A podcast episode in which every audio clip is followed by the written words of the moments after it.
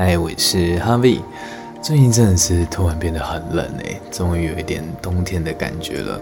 我记得我之前有分享过，我是一个喜欢冬天大于夏天的人。然后，但是这个 冬天来的有点突如其来，就是我呃去上班的路上的时候，就有可能还维持夏天的穿着习惯，然后一走出家门，我就有点后悔。我想说。好像要回去加个外套，然后，但是我又有点来不及了，所以那天就有点小冷，而且我还骑车这样。然后，但最近所以出门前都会看一下现在外面的室温几度。今天其实房间就真的是蛮温暖、蛮快乐的，不不出门上班都觉得嗯非常的舒服，好不想上班哦。好吧。然后冬天对我带来的影响，其实我最喜欢冬天的点还有一个就是可以开始吃火锅了。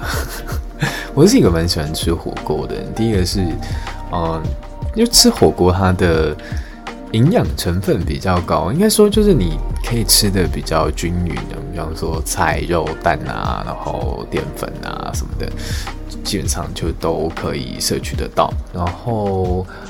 而且我就很喜欢酸菜白肉锅，莫名的很喜欢。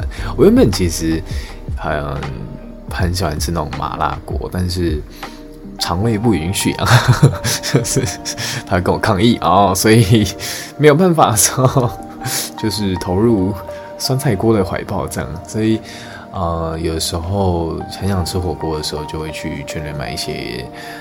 火锅的汤底，然后回来自己煮这样。而且，其实假日回去的话，都会跟家里拿呃很多的青菜上来台北这样。所以，最快消耗青菜的方法就是煮火锅。